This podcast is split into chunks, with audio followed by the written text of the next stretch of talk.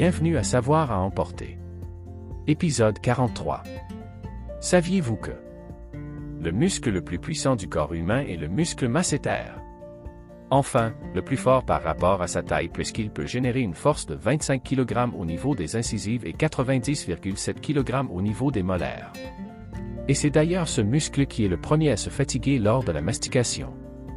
Un adulte moyen est composé de 7 quadrillons d'atomes.